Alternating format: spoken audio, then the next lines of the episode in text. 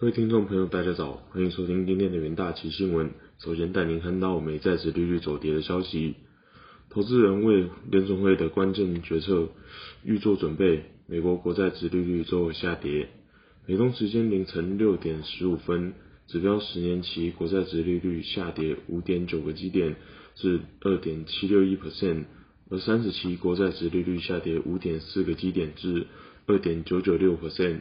殖利率与价格成反比，一个基点等于零点零一个百分点。本周大部分焦点都将集中在费德于周二展开为期两天的政策会议。经济学家普遍预期升息七十五个基点。费德正试图在经济成长放缓的背景之下抑制通膨。上周的商业活动和就业数据弱于预期，也证明了这一点。美国财政部长耶伦周日表示。即使迹象显示美国经济面临衰退风险，但衰退并非无可避免。本周华尔街将受到大量主要公司财报的带动，包括周二的可口可乐、麦当劳和通用汽车，而阿发贝特、微软则会在收盘后公布财报。下一则新闻看到 IMF 大砍全球 GDP 预测的新闻。国际货币基金组织周二调降对2022年和2023年的全球成长预测，声称全球经济前景暗淡且更加不确定。IMF 现在预计今年世界经济将成长3.2%，然后在2023年进一步放缓至2.9%。与四月的预测相比，这次修正分别调降了0.4和0.7个百分点。总部位于华盛顿的 IMF 表示，修订后的前景显示，其早前报告中概述的下行风险正在成为现实。这些挑战包括全球通膨飙升、中国经济放缓速度预较预期更加恶化，以及乌克兰战争的持续影响。报告中表示，随着2021年的初步复苏，2022年的事态发展越来越悲观。已被疫情削弱的全球经济受到一些冲击，包含全球通膨高于预期，尤其美国和欧洲主要经济体，引发了更紧缩的金融状况。中国经济放缓程度甚超过预期，反映了疫情的爆发和封锁，以及乌克兰战争的进一步负面溢出效益。预期的放缓将代表二零自二零二零年以来全球实质 GDP 的首次单季收缩。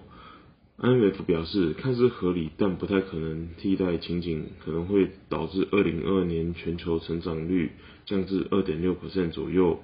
，2023年降至2.0%左右，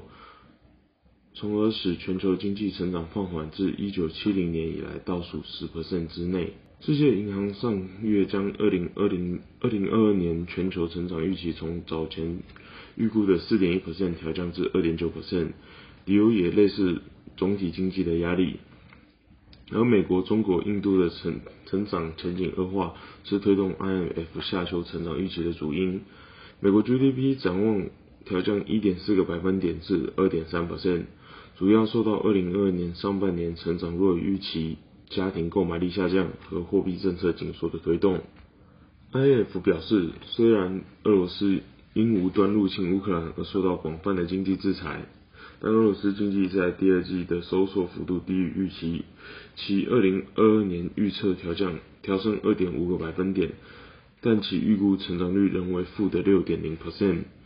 IF 现在预测今年发达经济体的全球通膨率将达到六点六 percent，新兴市场和发展中经济体将达到九点五 percent，分别调升零点九和零点八个百分点。随着物价上涨助长。全球生活成本上的危机，IMF 表示，抑制通膨应该是政策制定者的首要任务。收紧货币政策将不可避免地造成实质经济成本，但拖延只会加剧成本。解决能源和燃料价格上涨的政策应侧重最弱的、最弱势族群，而不会扭曲整体的物价。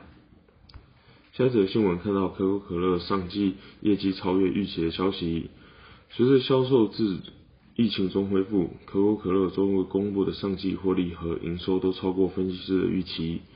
可口可乐股价在周二盘前上涨逾一个百分点一 percent。为了应对更高价的运费、高价果糖、玉米糖浆和铝成本，旗下雪碧、达萨尼和美丽果等品牌价格都全面提高。但 CEO 昆西在四月时曾经表示，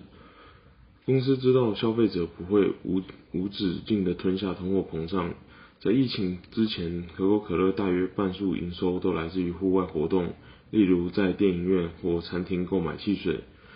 如果消费者开始待在家里减少支出，可口可乐的销售可能就会走软。竞争对手百事在七月初公布其第二季的有有机销售额成长了一十三 percent，这主要是由于其零食和饮料的价格上涨。百事高层表示，预计下半年通膨将会恶化。可口可乐股价今年以来上涨五 percent，市值达到。两千六百九十六亿美元，